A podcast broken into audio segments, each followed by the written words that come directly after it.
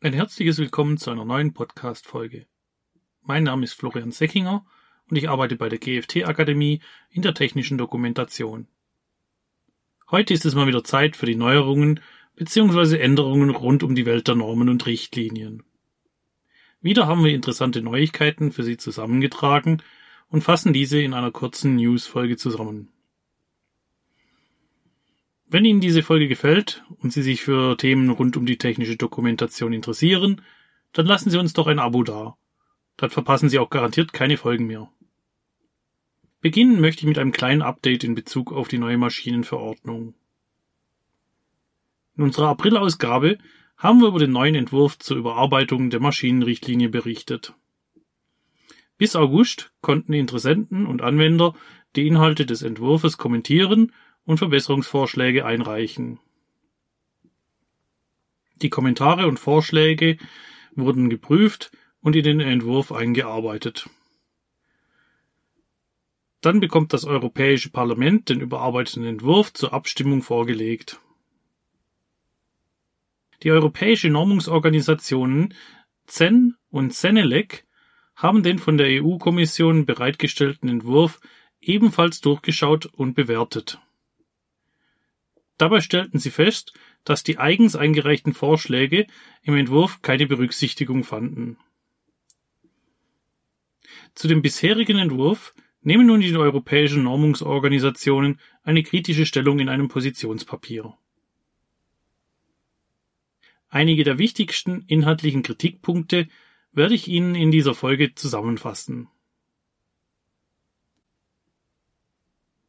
Ein Punkt wäre, dass Sen und Senelec möchten, dass Artikel 17.3 des Entwurfs gestrichen wird.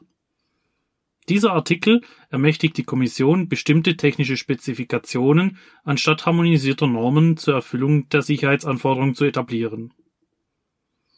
Dieser als Implementing Act bezeichnete Artikel bindet Hersteller an festgelegte technische Spezifikationen und die Erfüllung findet dann nicht mehr auf freiwilliger Basis statt dies steht jedoch im Widerspruch zur freiwilligen Anwendbarkeit von Normen, welches ein Grundprinzip des sogenannten New Legislative Framework darstellt. Ein weiterer inhaltlicher Kritikpunkt ist die Frist zur Anpassung von harmonisierten Normen. Knapp 780 harmonisierte Normen der bisherigen Maschinenrichtlinie müssen an die überarbeitete Sicherheits- und Gesundheitsschutzanforderungen der neuen Maschinenverordnung angepasst werden dies benötigt viel Zeit, weswegen die Normungsorganisationen möchten, dass die Frist zur Implementierung des Normungsauftrages von 30 auf 36 Monate verlängert wird.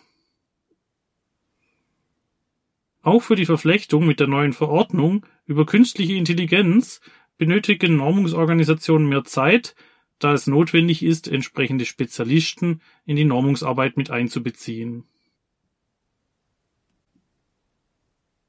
Ein weiterer Punkt in dem Positionspapier ist die kritische Betrachtung der Überarbeitung von Sicherheits- und Gesundheitsschutzanforderungen. Einige Anforderungen in dem Entwurf zur neuen Maschinenverordnung sind sehr verbindlich formuliert, was die Erstellung von harmonisierten Normen erschwert. Gerade für technische Komitees, welche die Normen erstellen, erschwere dies die Anfertigung von technologisch neutralen Normen. Auch sind vorgeschlagene Sicherheits- und Gesundheitsschutzanforderungen bereits durch bestehende Anforderungen abgedeckt, so die europäischen Normungsorganisationen. Die Anforderungen werden dann teilweise in dem neuen Anhang 3 des Entwurfs nur wiederholt. Daher sollten Forderungen nur in einer möglichst nicht wiederholenden Weise dargestellt werden.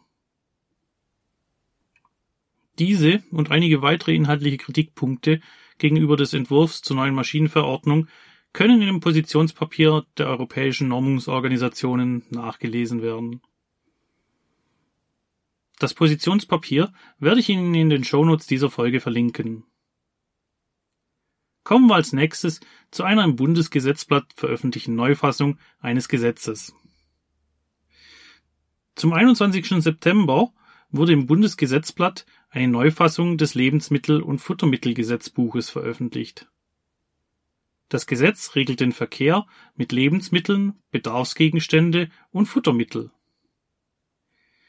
Die Neufassung befasst sich in elf Abschnitten, unter anderem mit einer schnelleren Rückverfolgung von Lieferketten für eine wirksame Gefahrenabwehr, den Onlinehandel mit Lebensmitteln und anderen Erzeugnissen sowie eine Anpassung der Täuschungsschutzvorschriften. Der nächste Punkt befasst sich mit einer Änderung der SARS-CoV-2 Arbeitsschutzverordnung. Seit dem 10. September ist eine geänderte und verlängerte Arbeitsschutzverordnung in Kraft.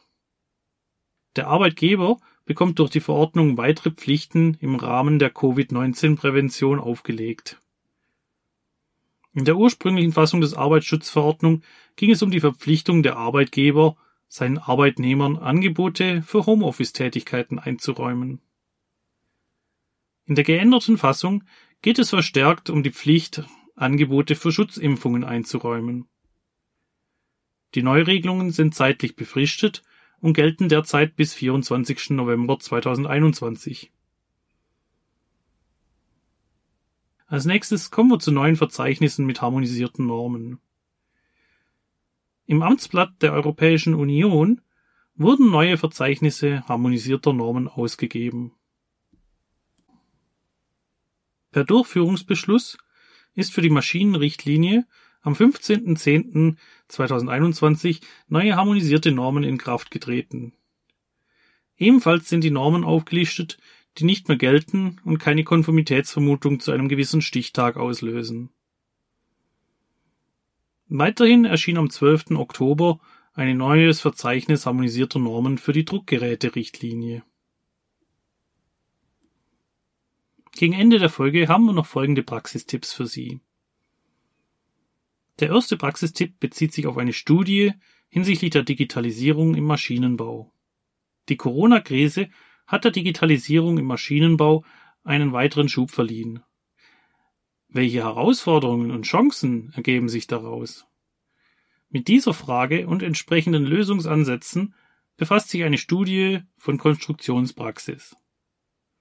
An der Studie nahmen 295 Entscheider aus dem Bereich Konstruktion teil und beschäftigen sich mit dem Stand der Digitalisierung im Maschinenbau. Das White Paper zu der Studie Wie digital ist der Maschinenbau in Europa 2021 kann kostenlos über die Webseite von Konstruktionspraxis heruntergeladen werden. Ich werde Ihnen den Link zu der Studie in die Shownotes dieser Folge packen.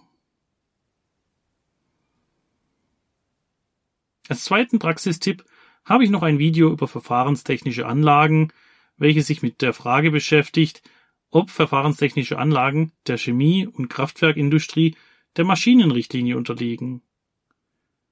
Ein schon sehr lange diskutiertes Thema, in dem Hersteller dieser Anlagen gerne den Anwendungsbereich der Maschinenrichtlinie herausreden möchten. In einem gemeinschaftlichen Vortrag von Diplom-Ingenieur Hans J. Ostermann und Diplom-Ingenieur Martin Zimmermann im Rahmen der Maschinenbautage 2020 beleuchteten die Referenten die produktrechtliche Situation.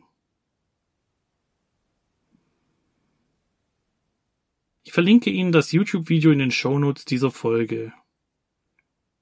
Den Inhalt des Videos kurz zusammengefasst können wir sagen, dass verfahrenstechnische Anlagen der Maschinenrichtlinie unterlegen, Vorausgesetzt, es handelt sich um eine Maschine bzw. eine Gesamtheit von Maschinen. Falls die Anlagen jedoch überwiegend nicht maschinelle Komponenten enthalten, fällt die Anlage auch nicht unter den Anwendungsbereich der Maschinenrichtlinie. Ob nun schlussendlich die Maschinenrichtlinie anzuwenden ist oder nicht, muss im jeweiligen Anwendungsfall geklärt werden. Gewissheit bietet dabei meist das Ergebnis einer guten Risikobeurteilung. Wir sind nun am Ende dieser Podcast-Folge angekommen.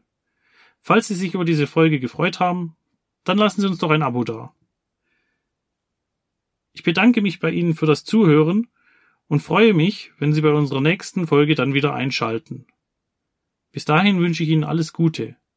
Bleiben Sie gesund.